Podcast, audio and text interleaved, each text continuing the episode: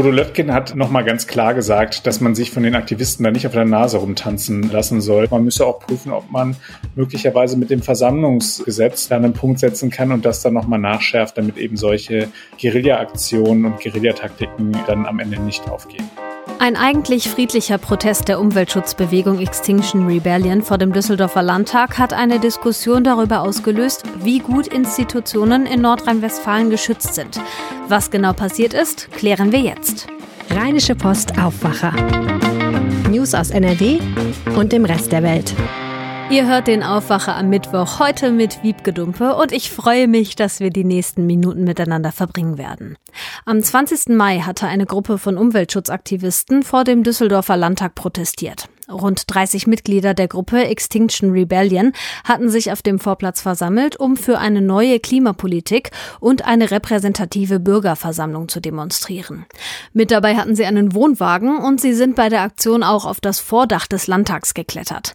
Aufgelöst wurde die friedliche Versammlung letztendlich von der Polizei. Ich muss sagen, das klingt für mich erstmal nach einem ganz normalen Einsatz, aber das Ganze hat jetzt eventuell Konsequenzen für uns alle. Warum bespreche ich mit dem Leiter unserer Landespolitikredaktion Maximilian Plück. Hallo Maximilian. Hallo, grüß dich. Ich habe ja gerade schon gesagt, die Demo war eigentlich friedlich. Was genau ist das Problem gewesen? Das Problem ist, dass die Demonstranten die Bannmeile durchbrochen haben. Das heißt, also es, man muss einen gewissen Abstand zu unserem Parlament halten, ähm, in dem eben nicht demonstriert werden darf. Äh, für besonders symbolträchtige Gebäude gibt's das, beispielsweise auch für den Bundestag. Und äh, da haben sie sich nicht dran gehalten und dadurch haben sie äh, voraussichtlich eine Straftat begangen. Okay, aber wenn man nicht vor dem Landtag demonstrieren darf, dann frage ich mich ja, warum ging das überhaupt? Also da muss doch irgendwas mit der Security oder mit der Polizei schiefgelaufen sein. Also die Sache ist die, dass der Landtag darum bemüht ist, ein möglichst offenes Haus zu sein. Also man will da nicht mit dem großen Besteck da vor der Tür stehen. Und es gibt, das haben meine Recherchen ergeben, zwei Polizisten, die dort vor Ort sind und die zusätzlich zu dem eigenen äh, Sicherheitsdienst, den man da im Hause hat, dort für den Zugang zuständig sind. Und die beiden Beamten waren zu dem Zeitpunkt, als die ähm, Aktivisten dort ihre Aktion durchgezogen haben, wohl im Gebäude und konnten deswegen da nicht schnell genug agieren. Dieser ganze Polizeieinsatz, der wirft relativ viele Fragen auf und das Innenministerium hat mir auch schon angedeutet, dass es da auch noch relativ viel Klärungsbedarf gibt. Wann kann man damit rechnen? Also das wird jetzt erstmal aufgearbeitet werden. Ähm, das Thema war wohl schon meines Wissens nach im Ältestenrat ähm, des Landtages. Ähm, da wird auch darüber gesprochen worden sein. Ähm, aber noch will man genau äh, erfahren, wie das Ganze zustande gekommen ist. Also da müssen wir uns, glaube ich, noch den einen oder anderen Tag gedulden. Diese Demo vor dem Landtag im Mai war ja auch nicht die einzige Aktion. Vorgestern hat die Gruppe den Eingang des NRW-Innenministeriums besetzt. Das war dann die Reaktion auf den Polizeiansatz, über den wir gerade gesprochen haben. Das alles hat im Landtag eine generelle Debatte darüber ausgelöst, wie gut oder wie schlecht Institutionen in Nordrhein-Westfalen eigentlich geschützt sind. Du hast das besprochen mit dem Vorsitzenden der CDU-Landtagsfraktion Fraktion Bodo Löttgen.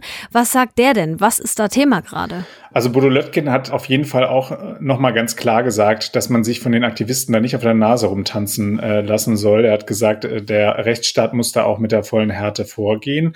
Und er hat neben äh, weiteren Sicherheitsmaßnahmen eben für das Parlament, in Rede stehen da beispielsweise jetzt äh, Pöller, die da hochgefahren werden könnten, um eben zu verhindern, dass man da einen, einen Wohnwagen vor das Haus zieht. Aber er hat darüber hinaus dann auch noch weitere Gesetzesverschärfungen ins Spiel gebracht und hat gesagt, man müsse auch auch prüfen, ob man möglicherweise mit dem Versammlungsgesetz nochmal da einen Punkt setzen kann und das dann nochmal nachschärft, damit eben solche Guerilla-Aktionen und Guerillataktiken äh, dann am Ende nicht aufgehen. Oha, also Änderung des Versammlungsgesetzes, da klingeln bei mir sofort die Alarmglocken.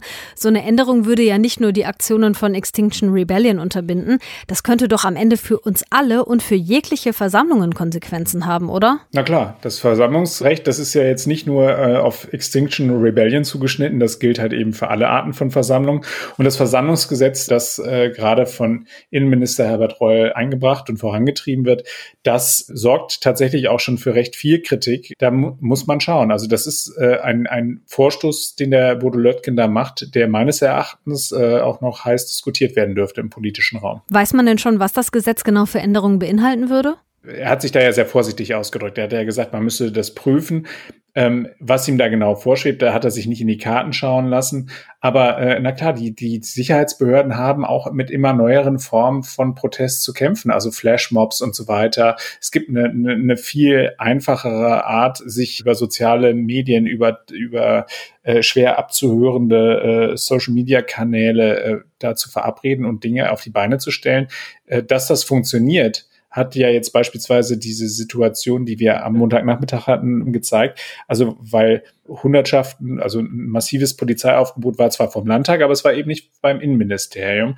Also da äh, sind sie so ein bisschen überrumpelt worden offensichtlich. Die waren dann natürlich relativ schnell vor Ort und haben das da aufgelöst. Also insofern die Polizei kann da durchaus ein Interesse daran haben, äh, da mehr Handwerkszeug an die Hand zu kriegen, aber deine Bauchschmerzen, die kann ich durchaus nachvollziehen und die würde ich auch teilen. Gegen Extinction Rebellion wurde Anzeige wegen Hausfriedensbruch erstattet, aber damit ist es ja eigentlich nicht getan. Du hast vorhin von weiteren Sicherheitsmaßnahmen Maßnahmen gesprochen. Die würde ich gerne noch mal aufgreifen. Was passiert jetzt konkret, um solche Demos direkt vor dem Landtag in Zukunft zu verhindern? Also das eine, was jetzt kurzfristig gemacht worden ist, ist, dass man einfach dort mehr Polizisten einsetzt. Ähm, man hat ja jetzt die Zahl der Polizisten, die dort vor Ort tätig sind, hat man äh, meines äh, Wissens nach und meinen Recherchen zufolge verdoppelt. Und man hat jetzt eine Maßgabe rausgegeben, dass immer mindestens zwei wirklich vor der Tür sein müssen. Dann wird es noch zusätzlich mehr Polizeistreifen geben. Also bislang einmal die pro Stunde fährt da ein Polizeiwagen vorbei und guckt, ob alles in Ordnung ist. Äh, da wird die Frequenz erhöht werden. Und an Plenartagen äh, werden dann noch zusätzliche Polizeikräfte dort zum Einsatz kommen. Das sind jetzt erstmal so die personellen Dinge, die man machen kann. Darüber hinaus äh, wird derzeit in der Landespolitik auch über technische Maßnahmen diskutiert, sprich eben die gerade schon genannten Pöller, die da hochgefahren werden können, um eben zu verhindern, dass dort Fahrzeuge eben direkt vor das äh, Gebäude kommen, die dort nichts zu suchen haben. Danke, Maximilian Plück, für die Infos. Sehr, sehr gerne. Meine Abi-Feier ist jetzt ja elf Jahre her und ganz ehrlich, ich erinnere mich total gerne daran. Wir haben da damals in einem Schloss gefeiert bei Hüngse. Eine richtig große Sause war das. Und ja, sowas ist aktuell nicht drin. Aber ein bisschen Feierei stellt die Landesregierung jetzt doch in Aussicht. Abi feiern. Was geht und was geht nicht? Unser zweites Thema heute im Aufwacher. Der Experte dafür ist heute NRW-Reporter Viktor Marinov. Willkommen im Aufwacher-Podcast. Vielen Dank. Sind Abi-Partys in NRW aktuell überhaupt erlaubt? Also erlaubt sind sie schon. Und zwar seit dem 8. Juni, also seit gestern. Die dazugehörige Corona-Schutzverordnung ist schon Ende Mai in Kraft getreten. Aber das heißt, man hat jetzt eigentlich nur ein paar Wochen, um einen Abi-Ball zu organisieren, theoretisch. Okay, erlaubt heißt genau was? Also erlaubt heißt konkret nach der äh, Corona-Schutzverordnung für die Abi-Bälle, wenn die Stadt oder beziehungsweise der Kreis unter einer sieben Tage Inzidenz von 100 liegt, dann dürfen Abi-Bälle stattfinden, zwar nicht in der Schule, und zwar nur von den Absolventen selbst, also ohne Begleitung oder Familie, aber sie dürfen stattfinden. Okay, es gibt also Einschränkungen. Ich war damals bei uns auch im Abiball-Komitee und ich glaube, wir haben mit den Planungen wirklich ziemlich früh angefangen. Wenn wir jetzt mal realistisch sind, das wird für die Abiturientinnen und Abiturienten jetzt richtig schwierig, oder? Ja, so ist es eigentlich fast unmöglich. Also wenn man so zurückdenkt, meistens dauert das mindestens ein Jahr, bis man das geplant hat. Also es müssen Kleider ausgesucht werden, Anzüge, es muss eine Halle irgendwo gemietet werden oder eine andere Location. Es muss halt auch das Geld aufgebracht werden. Und das nimmt alles eigentlich richtig viel Zeit in Anspruch. Und das ist in einigen Wochen überhaupt nicht zu schaffen in der normalen Form. Du hast die Location jetzt schon angesprochen. Inwiefern würde man denn jetzt überhaupt noch an eine gute Location kommen? Ja, das ist tatsächlich die große Frage, vor der viele Abiturienten gerade stehen. Manche denken sich, naja, vielleicht hat jemand einen großen Garten, wo man das machen kann. Äh, andere sagen, ja, am Rhein geht das noch. Aber so eine richtige Location zu finden, zumal es ja nicht erlaubt ist, in den Schulen die Abibälle zu feiern, ist richtig schwierig. Es gibt zum Beispiel eine Eventagentur aus Dortmund, mit der mein Kollege Christian Schwertfeger gesprochen hat. Die sagen, ja, man kann es kurzfristig versuchen und vielleicht klappt's, aber jetzt versuchen gerade alle ihre Feiern nachzuholen, also seines Hochzeiten oder Familienfeiern. Und da kommt halt auch noch dazu, dass die Betreiber dieser Hallen oder Locations sagen, eine Hochzeit ist uns schon ein bisschen lieber als einen Abiball. Ja, vielleicht denkt der eine oder andere Betreiber an wild gewordene Teenager. Kann ich mir ja gar nicht vorstellen. Nee, Spaß, ne? Also wenn es also eigentlich kein Abiball geben kann, was sind denn dann die Alternativen? Genau, einiges hatte ich gerade schon aufgezählt, also äh, im Garten oder am Rhein, aber es gibt, wenn man sich das letzte Jahr anschaut, gab es sehr viele kreative Feiern bei der Zeugnisübergabe. Also das hat sehr oft im Autokino stattgefunden zum Beispiel oder in Düsseldorf einmal im Riesenrad. Da haben die Schulleiter mit so einer riesigen zwei Meter Pizzaschaufel die Zeugnisse ins Riesenrad hinein übergeben.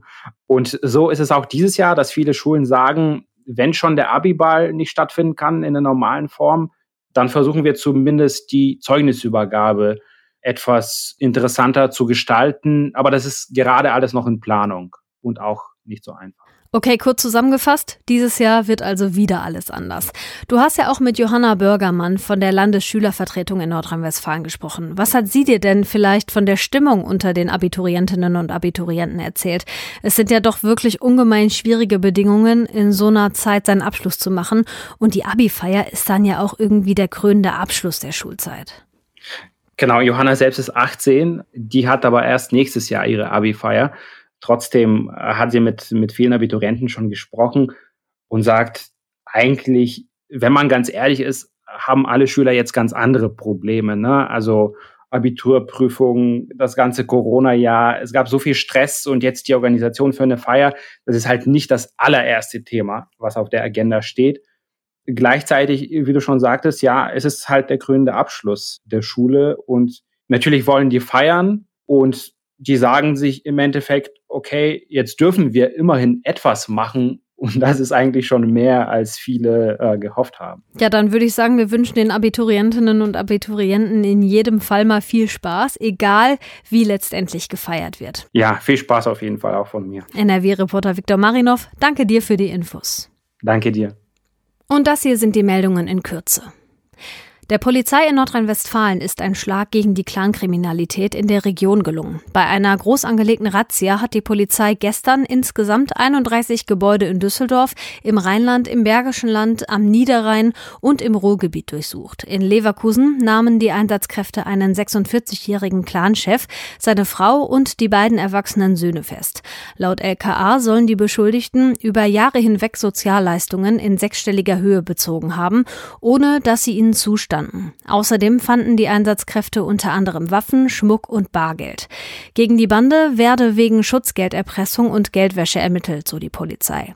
Auch europaweit ging die Polizei am Dienstag gegen das organisierte Verbrechen vor. In 16 Ländern wurden insgesamt mehr als 800 Verdächtige festgenommen. In Düsseldorf-Gerresheim wird heute Abend der Kölner Kardinal Rainer Maria Wölki die Firmung spenden. Vorher gab es bereits Proteste gegen Wölki. 140 Gemeindemitglieder hatten ihm in einem offenen Brief das Vertrauen entzogen und gefordert, dass er die Firmung nicht durchführt. Hintergrund ist, dass Wölki im Umgang mit sexuellem Missbrauch in der Gemeinde Fehler vorgeworfen werden. Wölki teilte mit, er wolle die Firmung aber durchführen. Weitere Protestaktionen gegen Wölki sind für heute nicht angekündigt. Im Düsseldorfer Landtag kommt heute der Gesundheitsausschuss zusammen. In der Sitzung geht es unter anderem um die Betrugsvorwürfe gegen Betreiber von Corona-Schnelltestzentren. In dem Zusammenhang soll geklärt werden, was die Landesregierung für die Sicherheit in den NRW-Testzentren tut. Außerdem wird es einen Bericht der Landesregierung zur aktuellen Corona-Situation in NRW geben. In Köln beginnt heute der Prozess gegen einen 43-jährigen Mann wegen Mordes. Ihm wird vorgeworfen, vor dem Straßenverkehrsamt in Bergheim seinen Ex-Schwager erschossen zu haben. Bei der Tat soll er außerdem den neuen Partner seiner Ex-Frau und einen weiteren Mann mit einer Schusswaffe verletzt haben. Gucken wir noch kurz aufs Wetter. Heute wird es ganz schön in Nordrhein-Westfalen. Ab und zu ziehen ein paar Wolken durch. Nur vom Siegerland über das Rothaargebirge bis nach Ostwestfalen meldet der Deutsche Wetterdienst für den Nachmittag einzelne Schauer und Gewitter. Im Rest von NRW bleibt es überwiegend trocken. Zwischen 22 und 26 Grad sind drin. Der Donnerstag wird sonnig, kein Regen, kaum Wind mit Maxiwerten zwischen 25 und 28 Grad. In Hochlagen kriegen wir um die 23 Grad. Das war der Aufwacher am Mittwoch. Wenn euch die Folge gefallen hat, teilt sie gerne mit euren Freundinnen und Freunden. Ich bin Wiebke Dumpe und ich sag Tschüss für heute. Mehr Nachrichten aus NRW gibt's jederzeit auf RP Online. rp-online.de